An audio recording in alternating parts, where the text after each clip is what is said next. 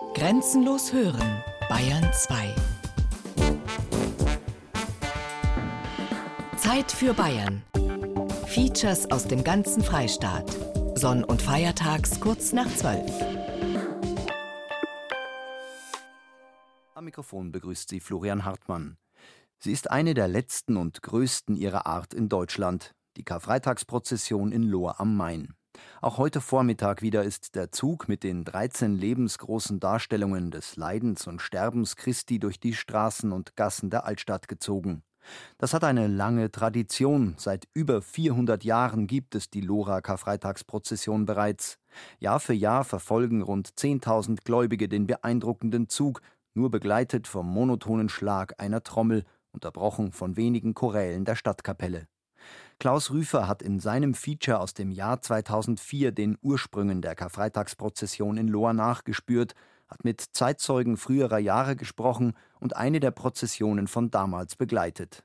Und auch wenn sich im Lauf der Jahre und Jahrhunderte vieles verändert hat, in ihrem Kern ist die Lora Karfreitagsprozession bis heute erhalten geblieben.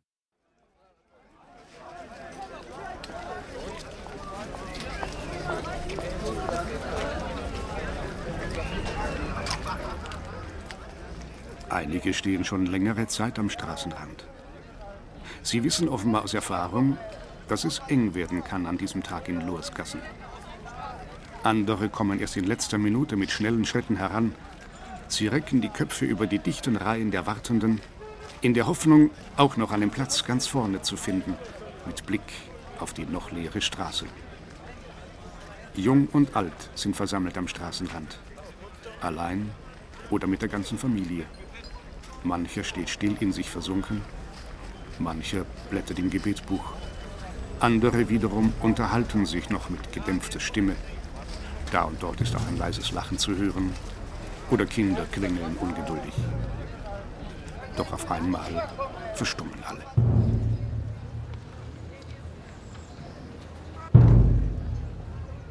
Am Ende der Straße taucht ein Kruzifix auf. Eine Gruppe Ministranten biegt langsam in die Gasse ein. Dem Kreuz folgen mehrere Fahnen. Eine davon ist schwarz. Homo Memento Mori steht auf dem Tuch, auf dem auch ein Totenkopf mit gekreuzten Knochen prangt. Mensch, gedenke des Todes. Das ist der Beginn der Lohrer Karfreitagsprozession. In der Zeit äh, nach dem Dreißigjährigen Krieg wird sie das erste Mal erwähnt. Ob es sie, wie manche Autoren angenommen haben, auch schon vor dem Dreißigjährigen Krieg gegeben hat, das wird sich nicht feststellen lassen. Aber im Groben gesehen äh, kann man sie wohl in die Zeit der Gegenreformation im weiteren Sinne einordnen. Man muss also wissen, damals war Johann Philipp von Schönborn Kurfürst von Mainz und Fürstbischof von Würzburg und der hat in der Zeit nach dem Dreißigjährigen Krieg nicht nur sehr viel dazu getan, wieder die materiellen Schäden, sondern er hat auch versucht, die geistig-religiöse Zerrüttung in der Zeit des Dreißigjährigen Krieges aufzuarbeiten. Die Leute waren also durch die lange Kriegszeit völlig verroht und die Bildung lag am Boden. Und er hat versucht, das auf allen Gebieten, auch auf dem religiösen Gebiet, wieder auszugleichen oder zu beheben. Und ein Teil dieser Bemühungen ist möglicherweise auch die Einführung der Lorecker Freitagsprozession. Karl Anderlohr ist Journalist und Chronist der Loher Stadtgeschichte. Er hat sich intensiv mit der langen Tradition der Karfreitagsprozession in seiner Heimatstadt befasst. Der fromme Zug durch die Gassen der Altstadt lässt bis zum heutigen Tag jedes Jahr tausende Gläubige in die Lorer Altstadt strömen. Sie ist ein Fixpunkt im Jahreslauf, schon seit Generationen, seit Jahrhunderten. Seit wann genau, weiß allerdings niemand. Irgendwelche Belege für die Einführung gibt es nicht. Wir haben aus den früheren Zeiten eigentlich sehr wenig Zeugnisse. Die sind sehr vereinzelt hat deswegen auch mal, weil äh, irgendwo in den Rechnungen des Kapuzinerklosters äh, vermerkt war, dass man irgendwelche Dinge zur Karfreitagsprozession gebraucht hätte. Deswegen hat man vermutet, die Kapuziner hätten die Prozession eingeführt. Aber es gibt noch ältere Zeugnisse, in denen eben auch belegt ist, dass die Pfarrei selber sich mit der Prozession befasst hat. Wir wissen lediglich aus Rechnungen, auch aus Handwerker, äh, Rechnungen der Handwerkerinnungen, dass eben Ausgaben getätigt worden sind für Dinge, die mit der Prozession zusammenhingen. Also also das sind alles ein bisschen Vermutungen, nichts Genaues wissen wir nicht drüber.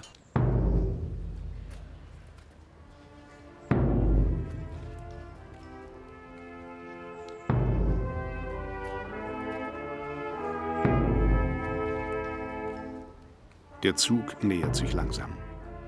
Den Ministranten folgt eine Blaskapelle.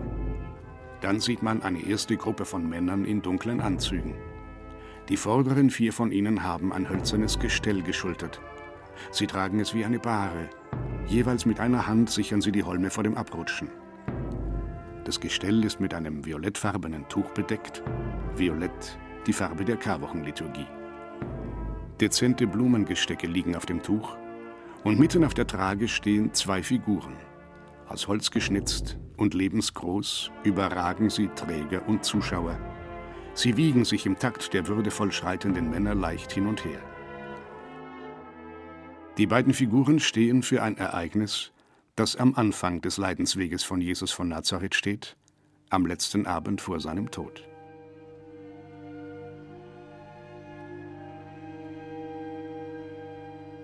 Erste Station. Das heilige Abendmahl.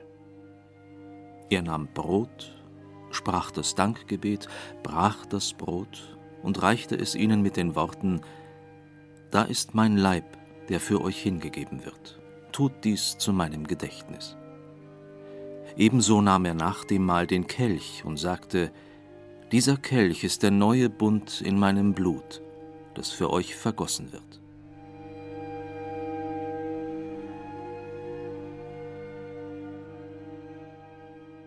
Jesus reicht einem Jünger das heilige Abendmahl. Er hält in der Linken den Kelch und reicht mit der Rechten dem vor ihm knienden Apostel das Brot.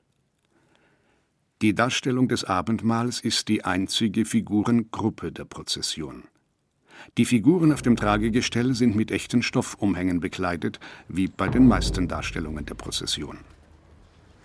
Das heilige Abendmahl der Lorer Karfreitagsprozession wurde traditionell von der Innung der Büttner betreut und getragen. Heute sind Bierbrauer und Gastwirte an deren Stelle getreten.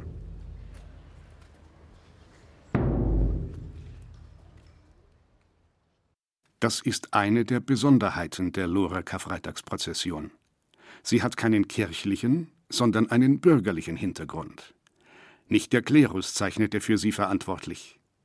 Schon seit Generationen sind es vielmehr Innungen und Zünfte der Lohrer Handwerkerschaft, die den religiösen Umzug organisieren und gestalten die Zünfte des Mittelalters und das gilt auch noch für die frühe Neuzeit, in der wir uns ja beim Beginn dieser Prozession bewegen.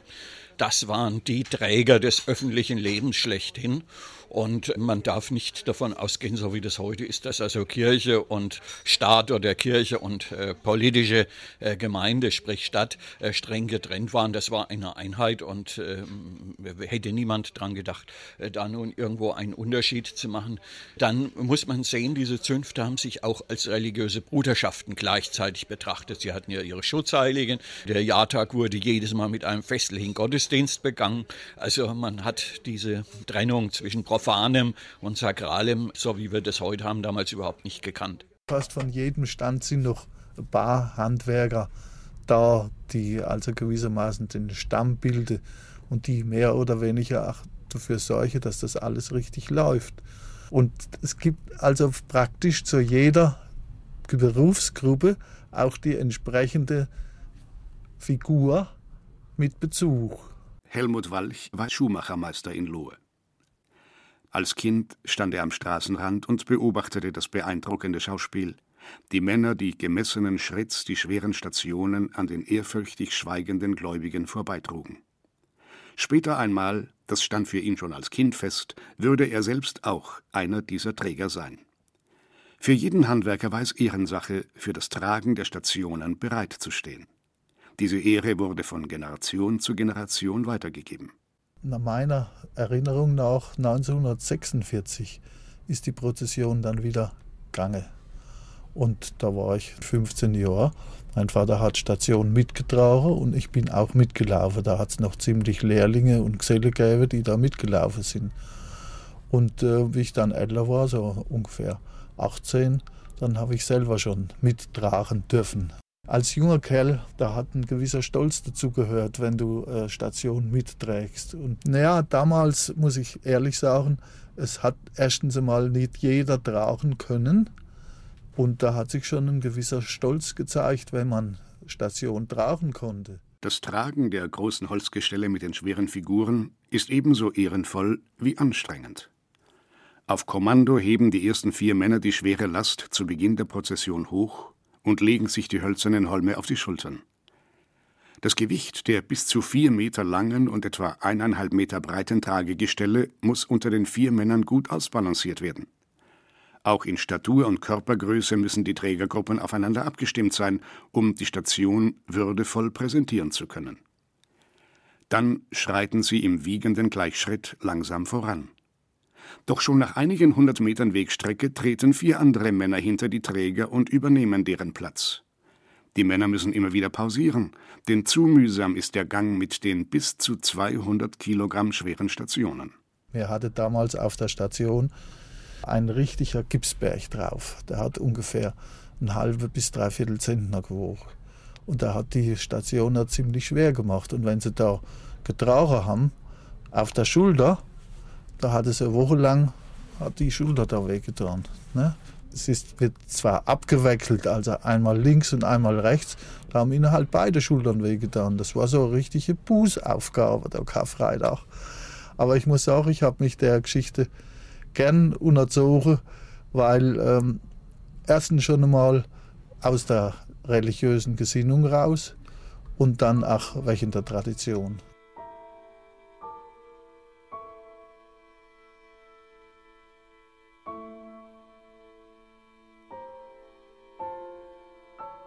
Die zweite Station Jesus am Ölberg. Dann verließ Jesus die Stadt und ging, wie er es gewohnt war, zum Ölberg. Seine Jünger folgten ihm. Als er dort war, sagte er zu ihnen, Betet darum, dass ihr nicht in Versuchung geratet.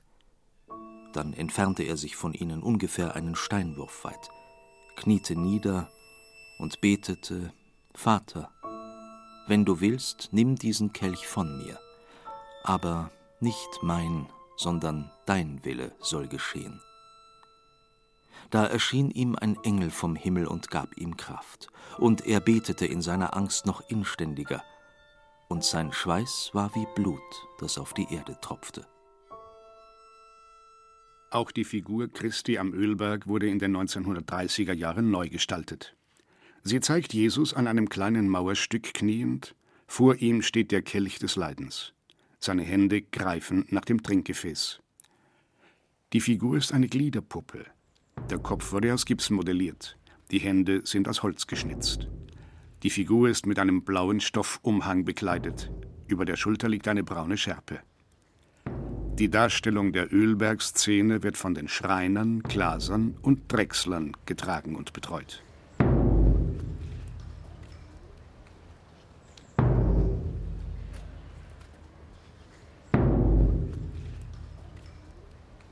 Wieder wird nur die große Trommel geschlagen. Das dumpfe Grollen der Schläge hallt in den von Fachwerkhäusern gesäumten Lorer Gassen wieder. Es ist das einzige Geräusch, das zu hören ist. Unterbrochen wird es nur von wenigen Chorälen der Kapelle. Auch das ist eine Besonderheit dieses religiösen Umzugs. Die vollkommene Konzentration auf die bildlichen Darstellungen der Leidensgeschichte. Weder Gesang noch Gebet sollen davon ablenken. Einzig die Trommelschläge geben einen schleppenden Rhythmus vor, den Rhythmus tiefer Trauer. So kommt die Lohrer Karfreitagsprozession ganz ohne Worte aus.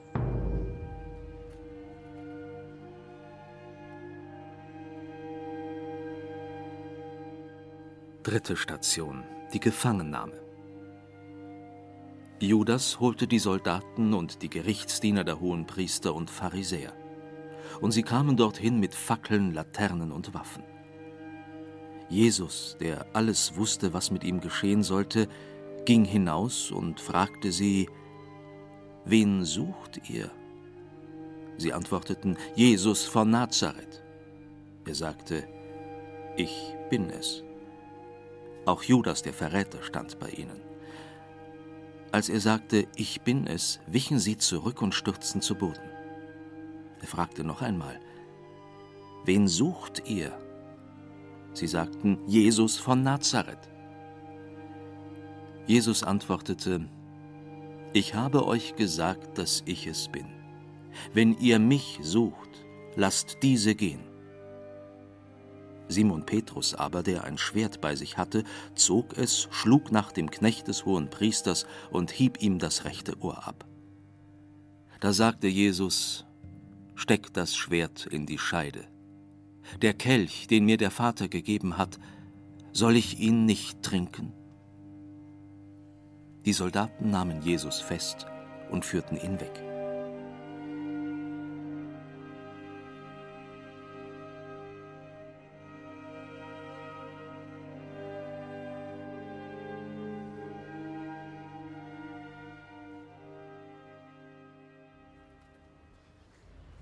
Der gefangen genommene Jesus steht aufrecht da und scheint eher traurig als angstvoll in die Ferne zu blicken.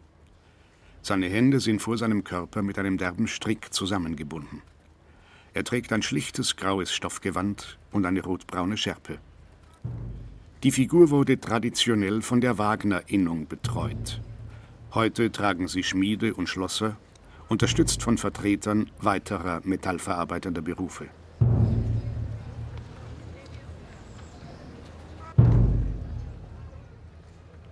Die Skulpturen der Lorer Karfreitagsprozession sind großartige Zeugnisse einer tief verwurzelten Volksfrömmigkeit. Sie wurden und werden als religiöse Symbole der Osterliturgie verehrt. Doch als eigenständige Kunstwerke betrachtete man sie nie. Die waren in Stall, die waren in Scheune und die waren in Dachböden und überall. Und wenn halt ein Karfreitag war, dann hat man schon zusammengetragen. Und hier haben sie natürlich schon sehr gelitten. Ne? Und dann waren sie im Dachboden vom Kloster oben. Dann sind sie mit, äh, mit der Rolle runtergelassen worden. So, das war früh um sechs. Und dann hat es geregnet, dann sind sie wieder aufgekommen. Und dann hat es wieder vor der Prozession aufgehört zu regnen, sind sie wieder runtergekommen. Ne? So ging das so. Die teils aus Holz oder Gips teils auch nur aus Pappmaché gefertigten Figuren, wurden jahrhundertelang nur jeweils für den Karfreitag herausgeputzt. Die restlichen 364 Tage des Jahres verschwanden sie in irgendwelchen Verschlägen, mehr schlecht als recht vor Wind und Wetter geschützt. Erst vor wenigen Jahrzehnten fanden sie eine neue Bleibe, ein Nebenraum in einer Kirche mitten in der Lorer Altstadt. Da sind wir der Kirche dankbar. Hier können wir sie konzentriert lagern. Das ist die in Lohr genannte Kapuzinerkirche. Der offizielle Name ist St. Josef. Diese Kirche heißt deshalb Kapuzinerkirche, weil sie über die Jahrhunderte von den Kapuzinern entsprechend die Gottesdienste gestaltet worden sind.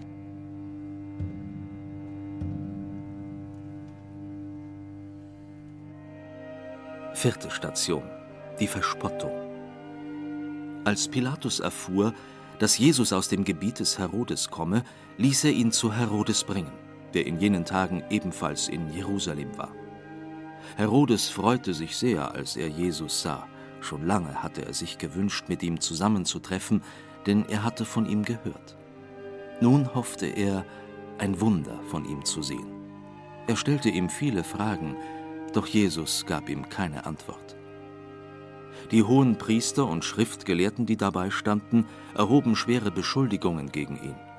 Herodes und seine Soldaten zeigten ihm offen ihre Verachtung.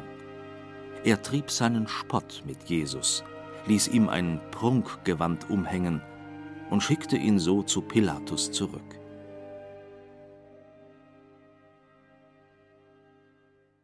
Der Zweite Weltkrieg durchkreuzte Pläne, die Verspottungsszene neu zu gestalten.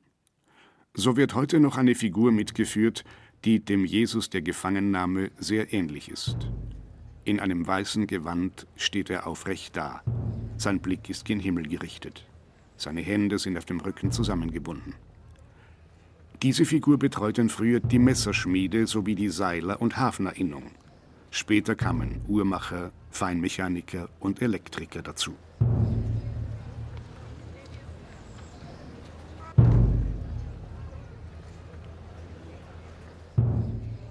Die Zünfte fühlen sich heute jeweils für eine der Stationen noch verantwortlich. Wir legen allergrößten Wert darauf, dass das so bleibt, dass die Handwerkszünfte, die Innungen und was halt dann als Institutionen nachgefolgt ist, zunächst mal die Verantwortung und auch das, das Gefühl, das ist unsere Station behalten.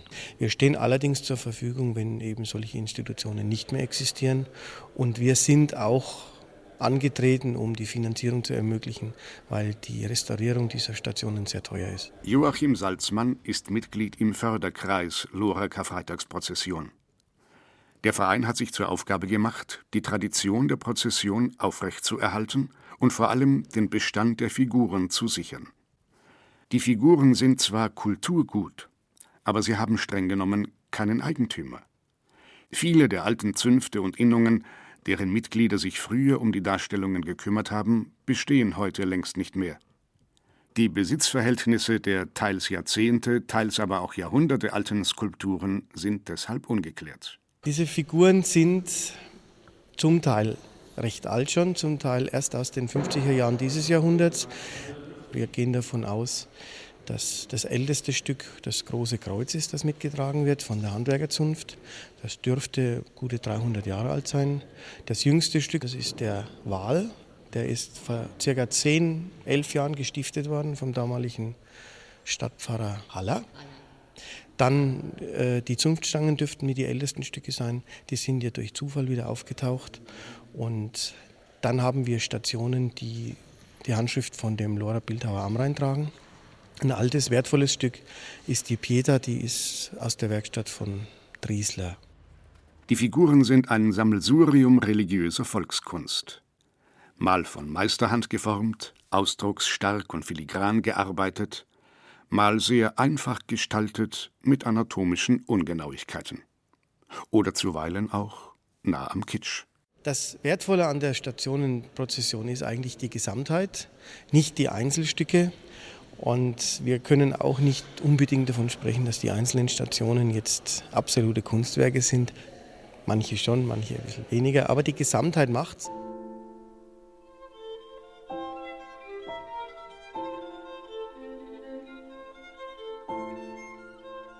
Fünfte Station. Die Geißelung.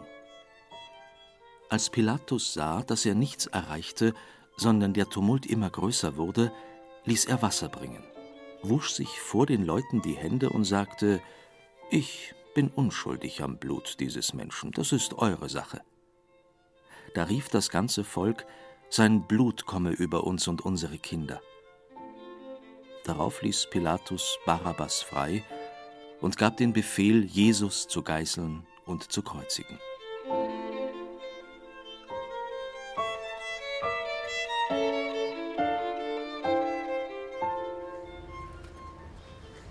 Jesus liegt auf den Knien, sein Oberkörper ist weit nach vorne gebeugt.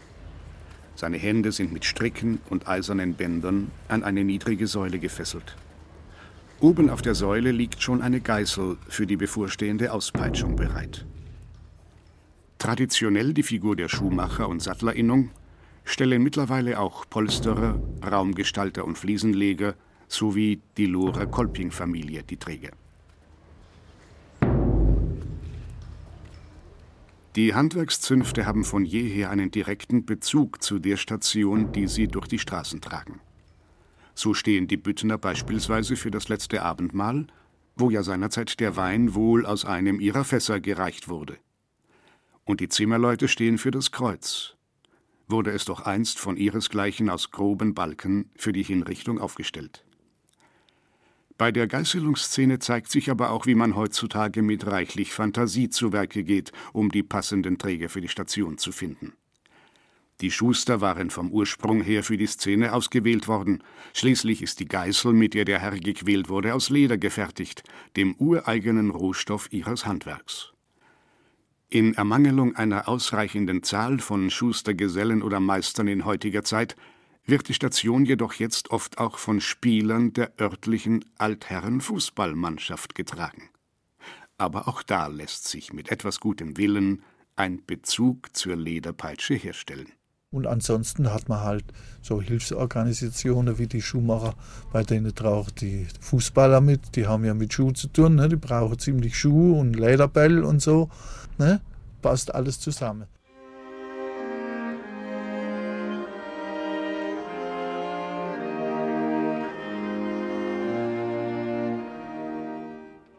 Die sechste Station, Ecce Homo. Die Soldaten flochten einen Kranz aus Dornen, den setzten sie ihm auf und legten ihm einen purpurroten Mantel um. Sie stellten sich vor ihn und sagten, Heil dir, König der Juden, und sie schlugen ihm ins Gesicht. Pilatus ging wieder hinaus und sagte zu ihnen, Seht, ich bringe ihn zu euch heraus. Ihr sollt wissen, dass ich keinen Grund finde, ihn zu verurteilen. Jesus kam heraus. Er trug die Dornenkrone und den purpurroten Mantel. Pilatus sagte zu ihnen, Seht, da ist der Mensch. Als die Hohenpriester und ihre Diener ihn sahen, schrien sie ans Kreuz mit ihm, ans Kreuz mit ihm.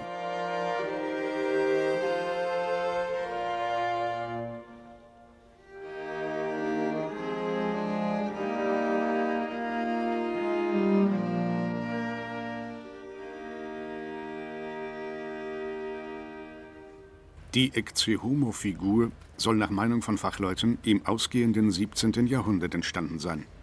Sie wäre damit eine der ältesten Darstellungen der Prozession. Der geschundene Jesus trägt eine vergoldete Dornenkrone und vergoldete Fesseln. Ein roter Stoffmantel ist ihm um die nackten Schultern gelegt. Träger der Figur sind heute Mitglieder der Fleischerinnung und Beschäftigte von Lebensmittelgeschäften.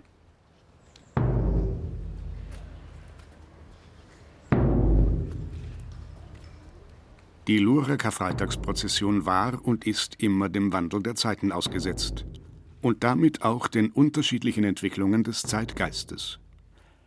Nach den vermutlich recht schlichten Anfängen wurden die Figurendarstellungen im Verlauf der Generationen immer üppiger ausgestattet. Ein Höhepunkt dieser Entwicklung war der überbordende Pomp des Barock. Der Mode entsprechend wurden immer umfangreichere Ausschmückungen kreiert.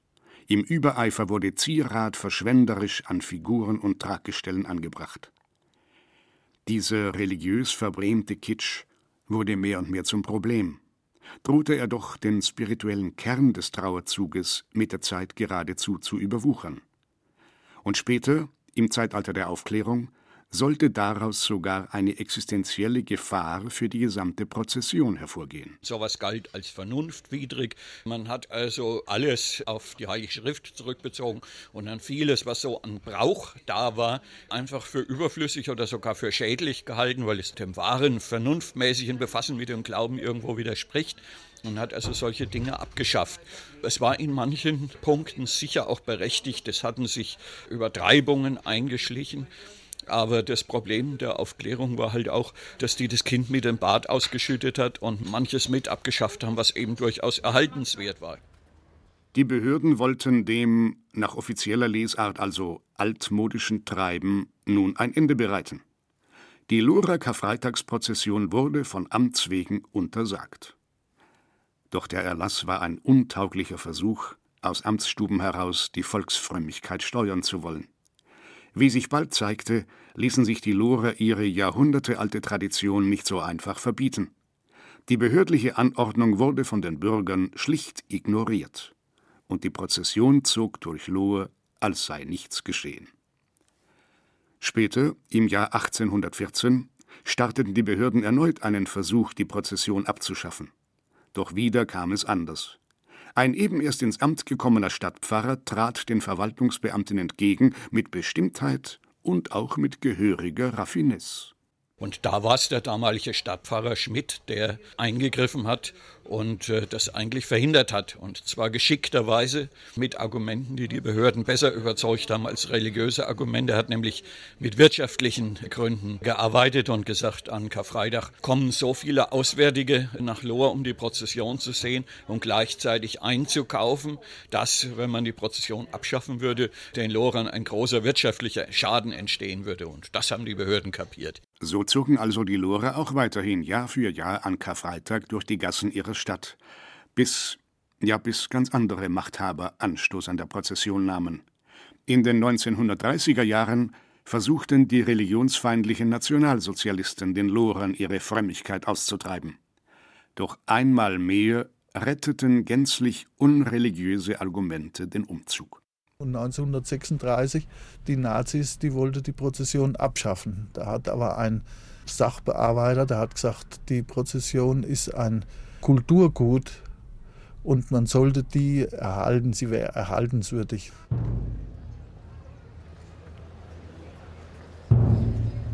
Siebte Station. Jesus trägt das Kreuz. Da lieferte Pilatus ihnen Jesus aus, damit er gekreuzigt würde. Sie übernahmen Jesus. Er trug sein Kreuz und ging hinaus zur sogenannten Schädelhöhe, die auf Hebräisch Golgatha heißt.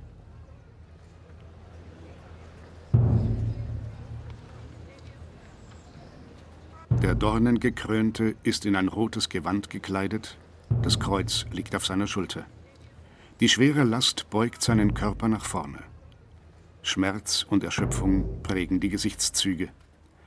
Der kreuztragende Jesus ist vollständig aus Holz geschnitzt. Die Figur ist der Gärtner- und Fischerinnung sowie den Sportfischern, den Landwirten, den Obst- und Gemüsehändlern und den Förstern und Waldarbeitern anvertraut.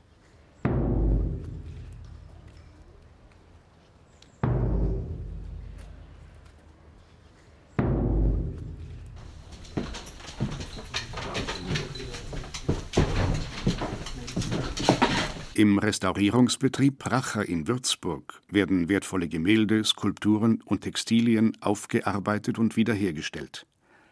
Genau der richtige Ort, um auch einem Gast aus Lohe eine fachmännische Beratung angedeihen zu lassen. Dieser Kreuzschlepper ist unheimlich dynamisch, er ist aussagekräftig, er bewegt die Menschen auch und von daher muss ich sagen, es ist ein sehr schönes Kunstwerk. Diplom-Restaurator Martin Pracher beurteilt die Figur des kreuztragenden Jesus mit fachmännischem Blick. Feuchtigkeit, Holzwurm und nicht zuletzt Reparaturversuche vor Jahrzehnten oder Jahrhunderten haben ihre Spuren unübersehbar hinterlassen. Rund 100 Stunden haben sie alleine am Kreuzträger gearbeitet. Jetzt erstrahlt er wieder im alten Glanz.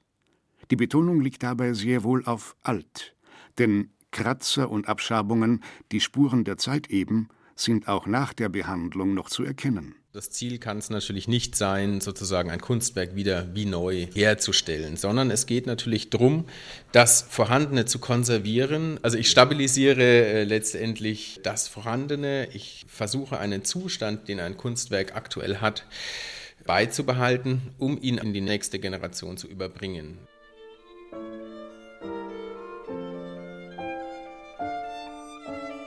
Achte Station. Jesus wird seiner Kleider beraubt. Nachdem die Soldaten Jesus ans Kreuz geschlagen hatten, nahmen sie seine Kleider und machten vier Teile daraus, für jeden Soldaten einen. Sie nahmen auch sein Untergewand, das von oben her ganz durchgewebt und ohne Naht war. Sie sagten zueinander, wir wollen es nicht zerteilen, sondern darum losen, wem es gehören soll. So sollte sich das Schriftwort erfüllen, sie verteilten meine Kleider unter sich und warfen das Los um mein Gewand. Dies führten die Soldaten aus.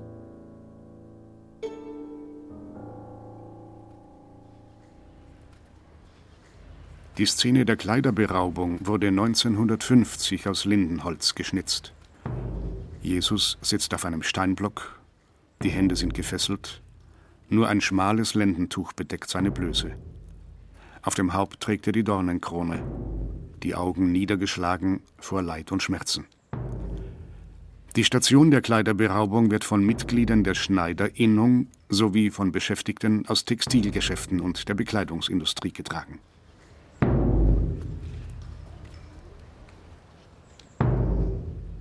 Früh, wenn es dann angeht, um 8 Uhr gehen wir daher und holen die ganze Station raus, stellen sie daraus auf. Und dann kommt jeder, der, die Leute, die für die einzelnen Stationen verantwortlich sind und schmücken diese Stationen. Es ist auch eine sehr schöne Stimmung, wenn man am Karfreitagvormittag sich hier trifft. So trudeln so langsam die Leute ein und jeder beschäftigt sich da. Also das ist eine sehr schöne Stimmung. Zwei der vielen freiwilligen Helfer der Lorer Karfreitagsprozession. Niemand ruft sie herbei, es werden keine festen Termine ausgemacht. Man kommt einfach so wie jedes Jahr, um die Figuren für die Prozession vorzubereiten. Sie werden abgestaubt, sie werden geschmückt, die Tragegestelle werden inspiziert und für die Träger vorbereitet. Auch das zeichnet den historischen Umzug von Lohr aus. Er organisiert sich quasi selbst. Keine Institution regelt den Ablauf, auch nicht die Kirche. Selbst die Priester sind schließlich nur Gäste. Nach wie vor gilt, die Lore selbst halten diese Tradition aufrecht. Sie ist eben das große Erbe ihrer heimischen Handwerkerschaft. Für mich als echter Lora ist es einfach schön und interessant, dabei zu sein, das Ganze zu pflegen. Zumal man ja, wenn man älter wird, erkennt, wie einmalig diese Geschichte ist. Und wenn man eh also christlich eingestellt ist, dann umso stärker damit verbunden wird und ist. Und dann sucht man sich dann schon eine Aufgabe. Man hat äh, zu dem ganzen Geschehen um die Ostertag, um die Liturgie mehr Zugang. Nicht? Oder äh, es gehört einfach für uns Lora, die wir schon immer dabei sind, äh, zum Ostern, zu der Vorbereitung, zum Osterfest irgendwo dazu. Ich würde also nie da wegfahren, um einfach Osterferien oder Urlaub zu machen, sondern da ist man dabei. Man fühlt sich dann auch verpflichtet, einfach da mitzutun.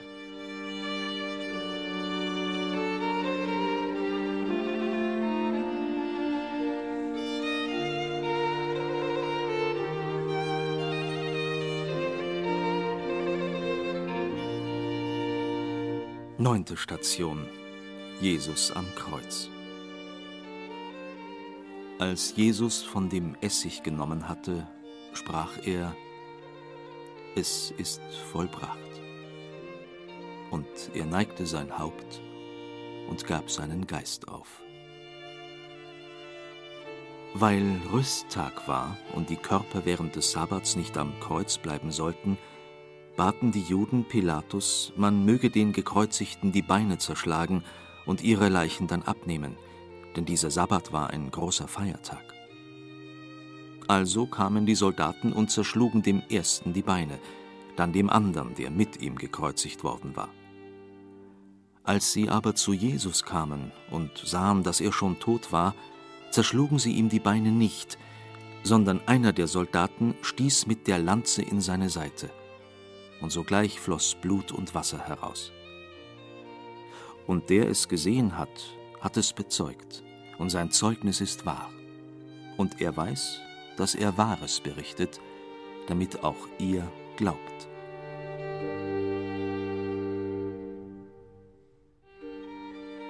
Das große Kruzifix wurde den Quellen nach im Jahr 1734 von der damals in Lohr blühenden Schiffsbauerzunft und den Zimmerleuten gestiftet. Der von Nägeln und der Lanze durchbohrte Jesus hängt am Kreuz, den Kopf zur Seite geneigt. Sein geschundener Körper ist blass. Ganz im Geist barocker Darstellungen treten aus den fünf Wunden des Gekreuzigten rote Stoffbänder hervor. Sie münden in vergoldeten Holzkelchen, die von kleinen Mädchen in weißen Kleidern dem Kreuz vorangetragen werden. Heute wird das große Kruzifix von den Innungen des Baugewerbes, den Maurern, Zimmerleuten, Malern, Spenglern und Dachdeckern betreut und getragen.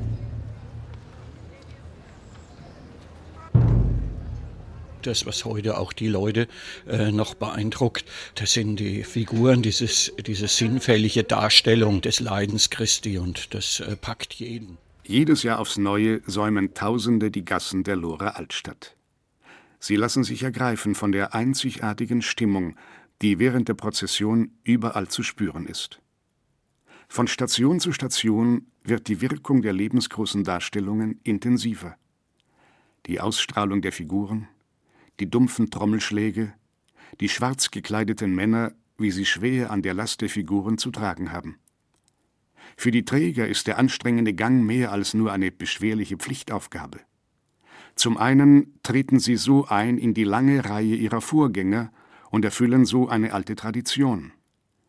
Andererseits kommt mancher von ihnen bei seinem Weg durch die Gassen auch zu sehr persönlichen und zutiefst spirituellen Erfahrungen und Einsichten es geht ihm schon allerhand durch den Kopf vom Jahresablauf und was man eventuell zu Büße hat und so weiter und so fort. Man ist ja Mensch, ne? Und es unterlaufen einem immer wieder mal äh, Fehler und Nachlässigkeiten oder auch kleine Gemeinheiten oder sowas. Das kann man da äh, ganz schön rückerinnern.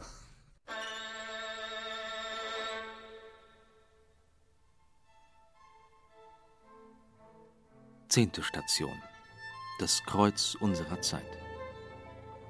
Jesus wandte sich um, sah seine Jünger an und wies Petrus mit den Worten zurecht, Weg von mir, Satan, geh mir aus den Augen, denn du hast nicht das im Sinn, was Gott will, sondern was die Menschen wollen.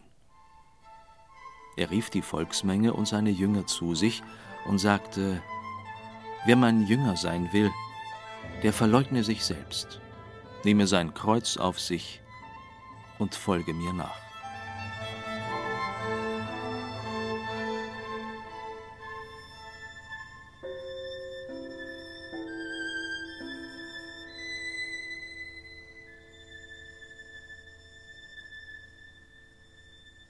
Das Kreuz unserer Zeit trägt die Worte Hunger, Hass, Lauheit, Spaltung.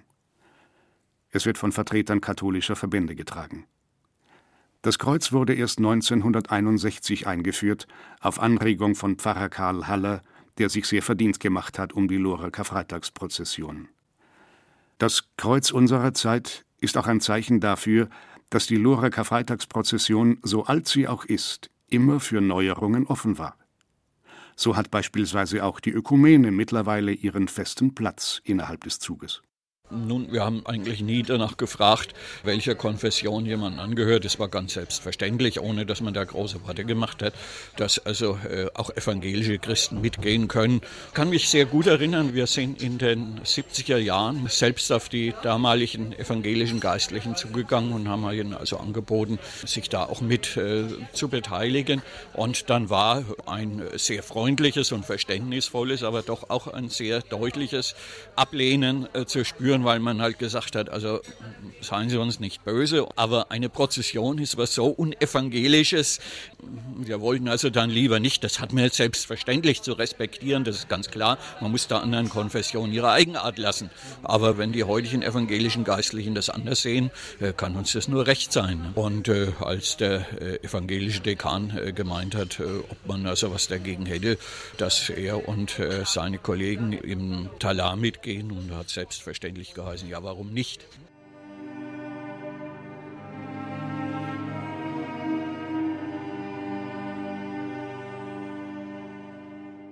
Elfte Station. Maria mit dem toten Sohn. Damals gehörte zu den Mitgliedern des Hohen Rates ein Mann namens Josef, der aus der Stadt Arimathäa stammte.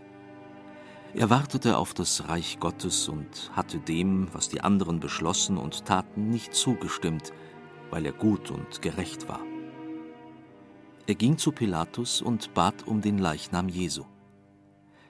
Er nahm ihn vom Kreuz, hüllte ihn in ein Leichentuch und legte ihn in ein Felsengrab, in dem noch niemand bestattet worden war. Das war am Rüsttag, kurz bevor der Sabbat anbrach.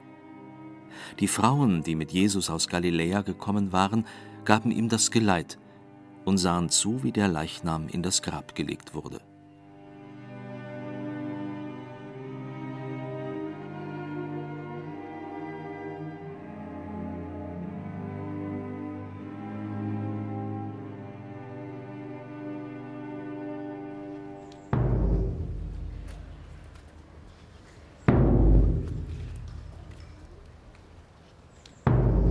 Pietà ist die einzige Darstellung der Lorer Karfreitagsprozession, für die kein eigener Berufsstand verantwortlich ist. Die Figurengruppe wird von Frauen und Mädchen getragen. Die in ein blau-goldenes Gewand gekleidete Mutter Gottes beweint ihren toten Sohn, dessen blasser Leichnam in ihren Armen liegt.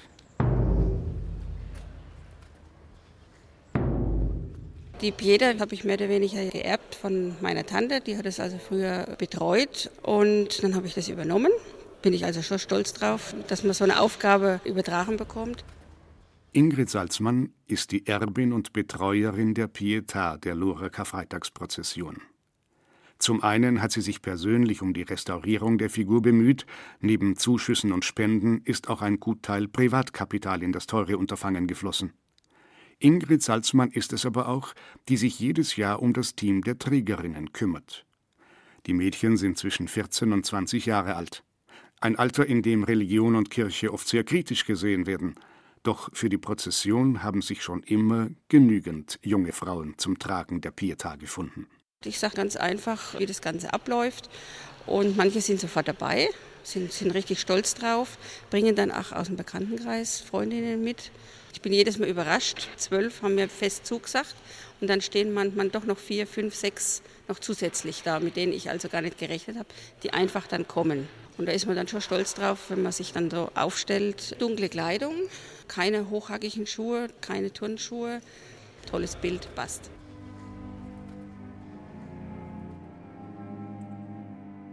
Zwölfte Station. Das heilige Grab. Es kam auch Nikodemus, der früher einmal Jesus bei Nacht aufgesucht hatte. Er brachte eine Mischung aus Myrrhe und Aloe, etwa 100 Pfund. Sie nahmen den Leichnam Jesu und umwickelten ihn mit Leinenbinden zusammen mit wohlriechenden Salben, wie es beim jüdischen Begräbnis Sitte ist. An dem Ort, wo man ihn gekreuzigt hatte, war ein Garten, und in dem Garten war ein Grab, in dem noch niemand bestattet worden war. Dort setzten sie Jesus bei.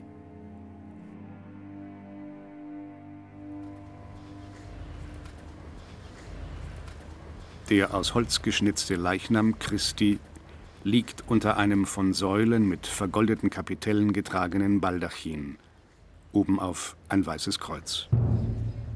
Die liegende Figur des Leichnams ist in ein durchscheinendes Gewebe gehüllt. Vor und neben dem Schrein gehen Jungen, die auf Tafeln abgebildete Symbole der fünf Wunden Jesu tragen. Das Grab Jesu selbst wird von Bäckern und Konditoren getragen.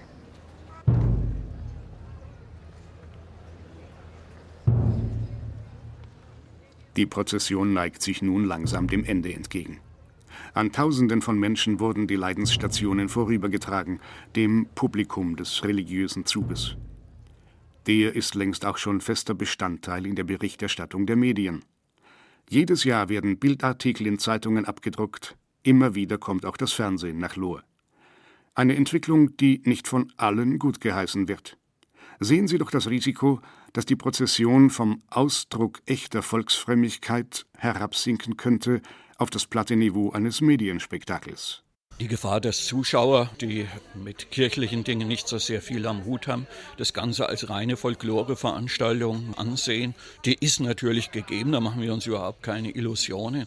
Aber die Erfahrung zeigt eben, die Prozession packt auch solche Leute. Ich habe ja von Berufswegen häufiger unter den Leuten gestanden, als dass ich äh, selbst mitgegangen bin. Und ich habe immer wieder festgestellt vorher, also äh, der übliche Trubbel überall, wo viele Leute beisammen sind, durcheinander geschwätzt. Aber in dem Augenblick, in dem die Prozession rankommt, schlägt die die Leute so in ihren Bann. Ich bin da selber immer ganz erstaunt. Man könnte also die sprichwörtliche Stecknadel fallen hören. Es ist, ist wirklich erstaunlich.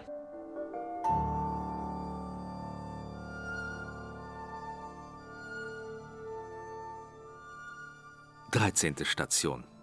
Das Zeichen des Jona. Der Herr schickte einen großen Fisch, der Jona verschlang. Jona war drei Tage im Bauch des Fisches und betete zum Herrn seinem Gott. In meiner Not rief ich zum Herrn und er erhörte mich. Aus der Tiefe der Unterwelt schrie ich um Hilfe und du hörtest mein Rufen. Vom Herrn kommt die Rettung.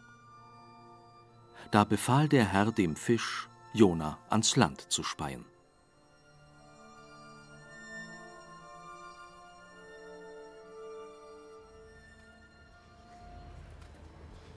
Jona im Fisch ist die jüngste Station der Lohrer Karfreitagsprozession. Sie wurde wieder eingeführt, nachdem eine Vorgängerfigur im vorigen Jahrhundert aus der Prozession herausgenommen worden war.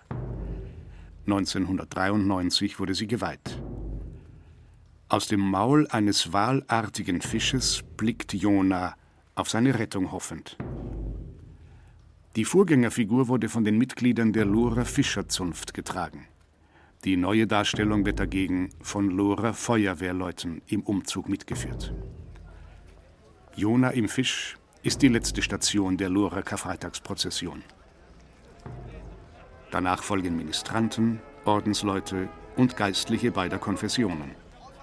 Auch viele Gläubige, die die Prozession vom Straßenrand aus verfolgten, reihen sich nun ein und gehen mit bis zum Kirchplatz in der Lohrer Innenstadt, wo nach einem kurzen Gebet der Schlusssegen gespendet wird.